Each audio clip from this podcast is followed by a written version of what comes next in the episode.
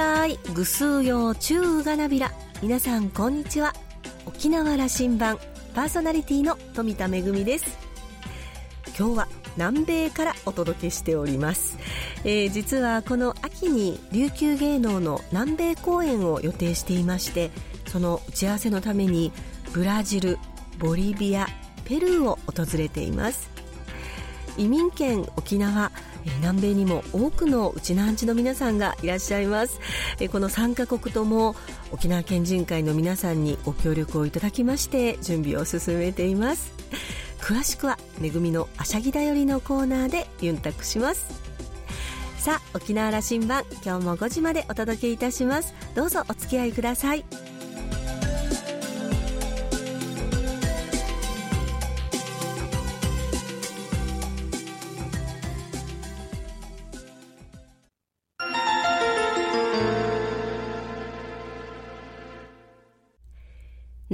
港の2本の滑走路が一望できるレキオスラウンジ。今週は首里城下町クリニック第一院長の田名武さんをお迎えしました。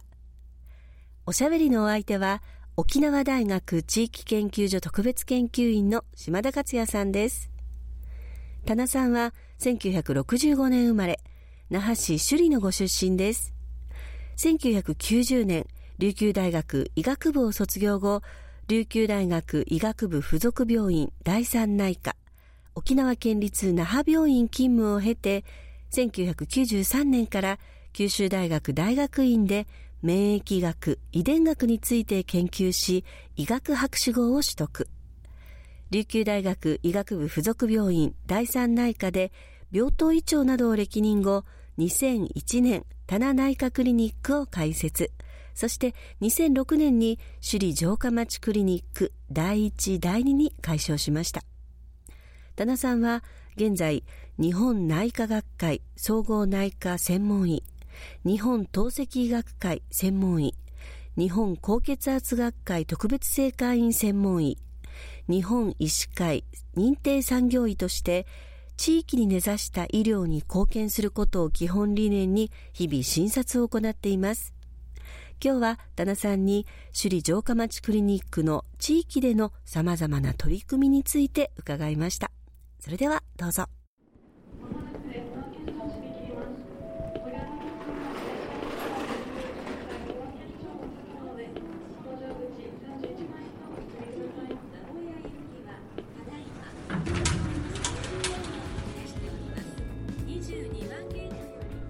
首里城下町クリニックにお邪魔していますけども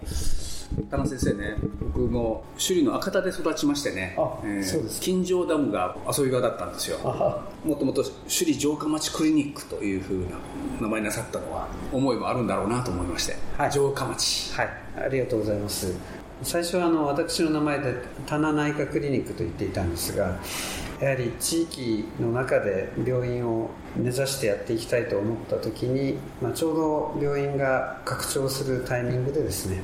まあ、私以外のドクターにも気持ちよく参加してもらい地域の中で名前を覚えてもらうためにはどうしたらいいだろうということで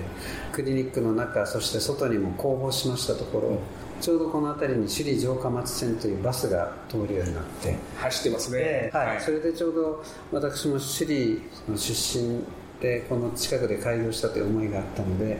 まあ、その城下町という名前を考えてくれた方々がいてそれでこの名前採用しました。あのとてもいいです。ありがとうございます。そうすると地域ということを強くお考えになっているクリニックでいらっしゃるというふうな、はい、これはホームページ見てもすぐ分かります。そうですね。やはり自分が開業した動機も総合病院でこう待っている立場よりは地域の中に入って、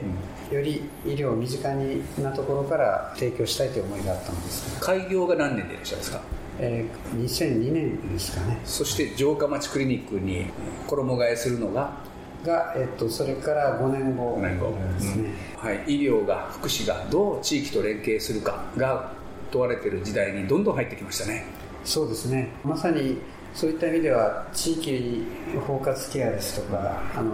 そういったものが本当にこの10年ぐらいですかね。どんどん私たちの周りで浸透し始めてそういった意味で今医療という立場では非常に仕事がやりやすい状況になっています。地域とクリニックとの関係お考えを聞かせてもらいますけどもホームページを見させていただきましたけどもすぐ私目に留まったのは病院で町の自習室があるんだと。これはあのいやぜひお話を聞かせてもらいたいです。あわかりました。最初にうちの妻といろいろ話している中で、まあ、あのこのクリニックという場所はちょうど町の交差点の角にありこの金城ダム通りの真ん中ほどにあるんですがもう夜になるとこの通り人が閑散として暗くなったり以前は学習塾も何軒かあったんですけど皆さん亡くなってしまって何かできないかなとこの夜のクリニックを活用できないかなと思っていた時にうちの妻がここで中高校生が集まれる自習室を作ってみたらどうかと、まあ、ちょうどうちの一人娘が今大学生なんですけど中学校高校生の頃に自習する場所を探すのに非常に苦労して、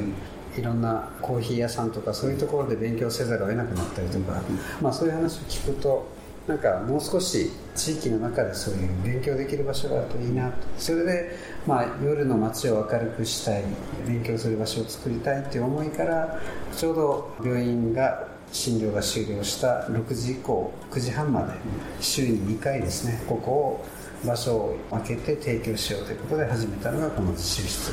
これいや思いつきは素晴らしいけど継続していくのがいかに大変か私は何人から聞いてますのでね。そうです、ね、ですよね、はい、実はですねもう最初始めた頃は例えば近くの中学校等にいや高校にも始めたのでどうぞと言ったんですが全然人が来てくれなくて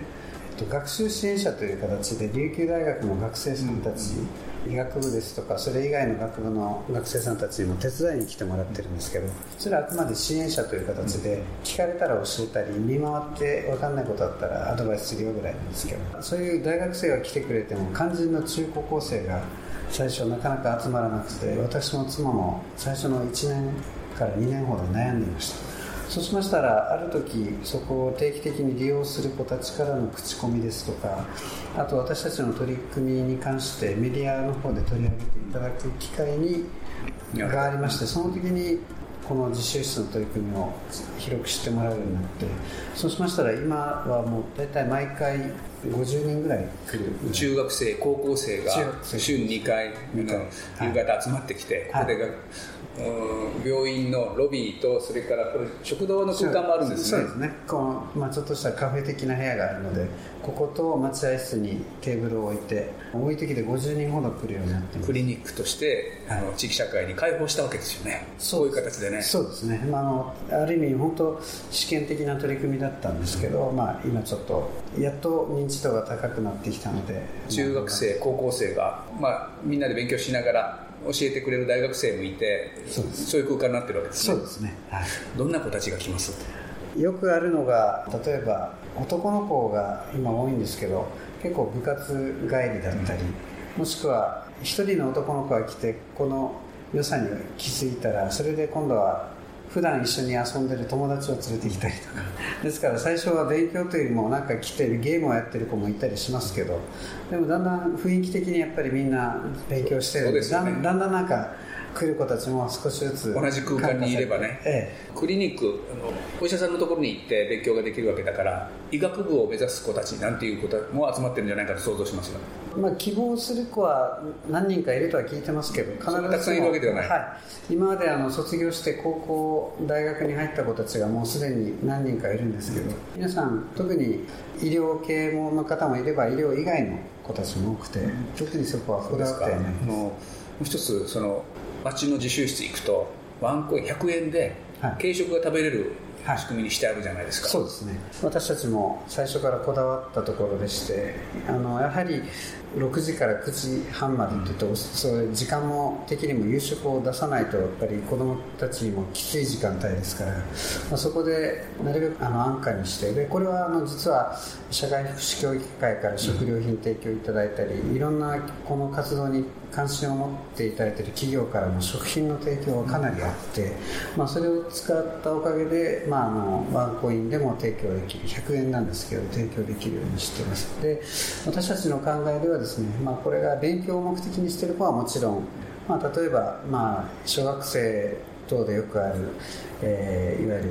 子ども食堂ね、はい。まあそ、その延長線上にあってもいいかなと、うん、経済的に恵まれない子たちのために地域社会が開いている部分、はい、そういう印象を受けてしまうんです100円でね。来ていいよと、はい、だからそこはまあ両方あってもいいのかなと思ってまして子どもたち見てても決してそれが分かる場合分からない場合が分からない場合がほとんどですけどですから逆に自然に来てもらって自然に勉強したりしながら一緒に友達同士が話す沖縄社会それがあの混じり合ってることがいいことだったはずですからね、はい、あの塾に行けること行けない子って分けるんではなくてね。そうですね。実際にあの面白い例がですね全く違う方向に進んでる2人がいるんですけどここで非常によく話して勉強を教え合ってるしてるんですよ。だからなんかあれ見てるといいなと思って学校を超えたつながりも生まれ始めてる町のクリニックがロビーの空間をそういうふうに地域社会に提供してると。これ私すごいインパクトを持って受け取りました。ありがとうございます。先生のホームページ見ますとね、はい、情報発信というもの私一応メディアの専門家というふうに名乗っておりますので、はい、それを立場からするとすごく上手になさっておられて委員長ご自身がラジオ番組を持って発信なさる。それから医療講演会。地域向け医療講演会。これ200回なさってきた、はい、ずっと。そうですね。どのくらいの時期から始められたんですか？会員して比較的もう早い段階すぐ始めました。200回というとえっと、もうこの病院は21年になってるんですけど12月だけは9回にしてたので、えっと、それでまあ回数的にはもう200回を超えて。毎月1回200回なさってきた、はい、これは地域に開いて医療の勉強をする。そう、まあ、まあ一般住民向けのそう、ね、あの寺子屋的な、どんな内容になっておられますか毎回私が話したら面白くないので私は年頭の1回だけで、うん、あとはもう残りの10回は毎月こう別の先生方をお招きして、まあ、私の専門に近い先生を呼ぶことがあれば専門外の先生もお呼びしてなるべく地域の方やこうメディアを通して情報を得たいと思う方々が多いような情報を選んで講師をお願いして対応してます。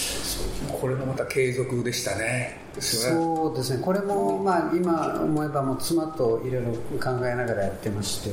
そういった意味ではその先ほどの自習室もそうですけど、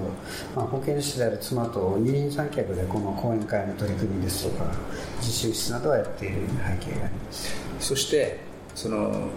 2020年からのそのコロナなってからは、これは集まれなくなってから、メディアを使うようになった、YouTube での配信というふうに切り替えられて、これも継続。そうですね。最初の1回目だけはプロの広告代理店の方々の協力を得て一度撮影して配信してそれをうちの職員に勉強してもらって2回目以降はもう自前の職員で YouTube の収録場所を作って今撮影して毎月更新して配信してます。見るとアクセス数がすごい回もありますね。そうですね。甲状腺ですとか心臓リハビリですとかスマートウォッチで不整脈を見つけようとか今こう情報を求めてもなかなか得にくい情報とかをの回の時は本当に3万5万7万とかすごい視聴者の方がいるので、まあ、そういった意味では講演会として人を集められなくなったけれども、まあ、コロナの時代に合わせて YouTube 発信に切り替えたのはまあ一定の意味があったんだなというふうに思ってあの違う価値が生まれてしまってその地域医療地域の皆さんのための講演会だったものがもうそれはオープンになって。オープンになった感じですであのただ私もですね実はこの講演会いつも聞いてて100人ぐらいで最大で聞けたんですけどいつももったいないなと思ってたんですね。専門の先生が1時間時間をかけて話してもここにいる人だけでしか共有できないっていうのはもったいないっていう思いがあったので、ま、そういった意味では後からこうアーカイブとして繰り返し動画再生できる YouTube に切り替えたのは良かったのかなと思って。毎月勉強できるようになった。ということでしょうね毎月視聴している人がいるっていうことですよね、はい、とか、まあ、その人が見たい時間に見れるように提供できるっていうのは大きいかな。メディアの活用だと、はい。はい。えーと、地域 FM 局に番組も持っておられますね。あはい。はい。それはまた何年前からどういう思いでいらっしゃるんですか、これはもう多分15年以上になると思うんですけど諸見里杉子さんというあの方に一応あのいつもインタビューしていただく形で、それも実はその先ほど言った講演会を少しでも多くの人に紹介したいという思いから、講演会の内容を私がそこで要約してそれをモラリザさんとの会話で紹介するという内容でずっとやってきました。そうなんですよね。あの解説者が必要なんですよね講演には。これはこういう価値がこういうふうに見てもらうといいんだよというふうな田先生の話があってあの講演会を聞くことでそうです、ね、またあの入ってくるそのなんていうかな質感が違ってくるはずなんですよね。そうですね。こういう思いでこの講演会を企画してますっていう紹介できるだけでもそれは確かに意味があるかなと思ってこういう活動の中で田中先生お考えになっているその地域医療これどういうふうに、まあ、医療というサービスを提供していこうというふうにお考えになっているんですか？どんな思いの中から活動ですか、はいやはりあの私どもこう医療の基本っていうのはやっぱり目の前にいる患者さんをまず大切にすることからあの医療者の原点っていうのはあると思いますしあるべきだと思ってるんですね。目の前にいる患者さんから教えてもらうことっていうのは日々たくさんありますので、まあ、その中で、まあ、地域で起こってる問題ですとか起こりやすい病気ですとかそういうのを私たちはたくさんの方を見ることによって洞察して今度はじゃあそれに対する対策を医療として立てていったり、予防医学としてそれをこう啓発したりやっていったというのがこれまでの経緯です。それそれそれ月曜日から土曜日までの,、はい、あの検診で、はい、一人一人患者診察の中でで出席されていくんですよね。そうです。ね、ですからこれは基本にあると。基本なんです。ですからこれが僕の医療の原点だと思ってますしこれからいろいろ対外的な仕事が増えてもやはり患者さんの診察っていうのは自分にとっての生命線だと思ってますんでこれはずっと続けていきたいと思っているところです。でそれをしながら感じていくのが高齢化の問題とか。でそうなってきた時に那覇市が地域包括ケアあのいわゆる包括支援センターを中心に進められている事業に私も仲間として一緒に参加するようになるってだんだん高齢者に対する対策っていうのが那覇市のレベルが充実してきてるっていうのは私も実感してますので、うん、なるほど。今のお話は那覇市医師会の副会長がなさっておられるからそうですね。あのその活動でいらっしゃるそこに入っていったような、はい、そうすごいできますね。やっぱりあの診療所ですは基本はやっぱり1対1の先ほどの患者さんとの対面の話だと思うんですけど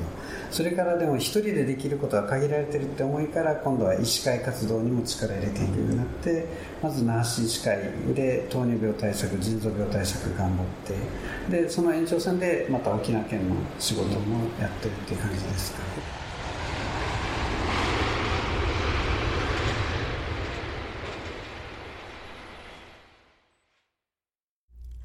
田名さんのモットーは地域に根ざした医療に貢献するということで今日は様々な取り組みをご紹介いただきました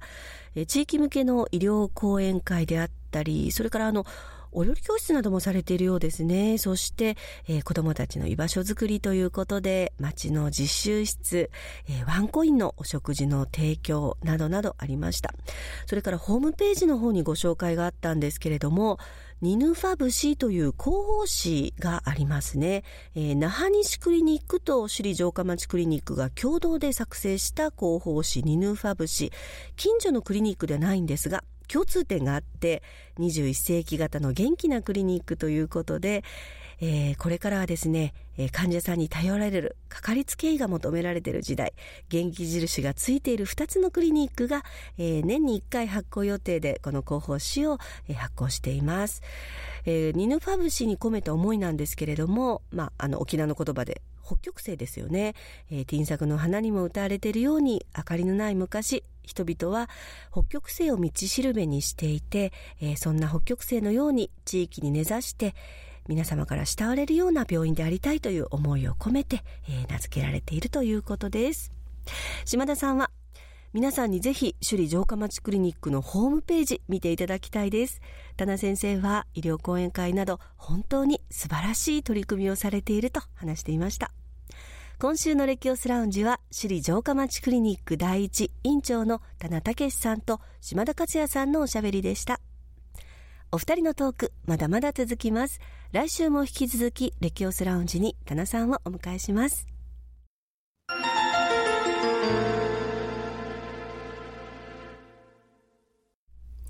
めぐみのあしゃぎだよりのコーナーです。南米の旅今日はブラジルのお話です。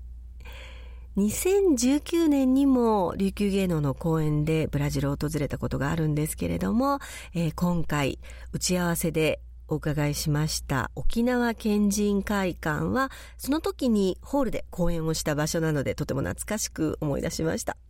県人会の皆さんとの打ち合わせを終えて館内を歩いていますと三振の音が聞こえてきました。若い皆さんが熱心に三振を学んでいる姿、それからホールの方に行きますと、空手小武道を学んでいる皆さんがいらっしゃいました。本当に熱心に、えー、学んでいる姿がとても印象的でした。それから夜になりますと、ちょっと面白いところがあるよということで連れてっていただいたのが、ガレージを改装した集会場のような場所で、お肉を直火で焼いてですね、えビールを飲みながら、そして語らってカラオケをしたり、カードゲームをしたりという、とってもあの、楽しそうな、うちなんちの皆さんや日系人の皆さんがいらっしゃいまして、こうして時々、あの、集うことが何よりの楽しみだというふうにおっしゃっていました。日系社会、そしてうちなんちの皆さん、あの、ご苦労もね、あの、移民当初あったかと思いますけれども、こうしてあの、絆によって乗り越えてきたというのが、とてもあの感じられる、えー、ひとときでした。美味しいビール、それからですね、あの、サトウキビで作られたお酒、今回初めていただいたんですけれども、これがとっても 美味しくて、えー、サトウキビのジュースそのものもいただいたんですけれども、やっぱりあの、私はお酒の方が大好きで、そのお酒、カシャッサと言うんですけれども、あの、私が伺ったサンパウロの方ではピンガと呼ばれているお酒で、えー、このお酒を飲みながら、また、あの、9月に公演で参りますので、美味しいお酒で乾杯しましょうね、ということで、えー、後にしました。9月の公演、とても楽しみです。めぐみのあしゃぎだよりのコーナーでした。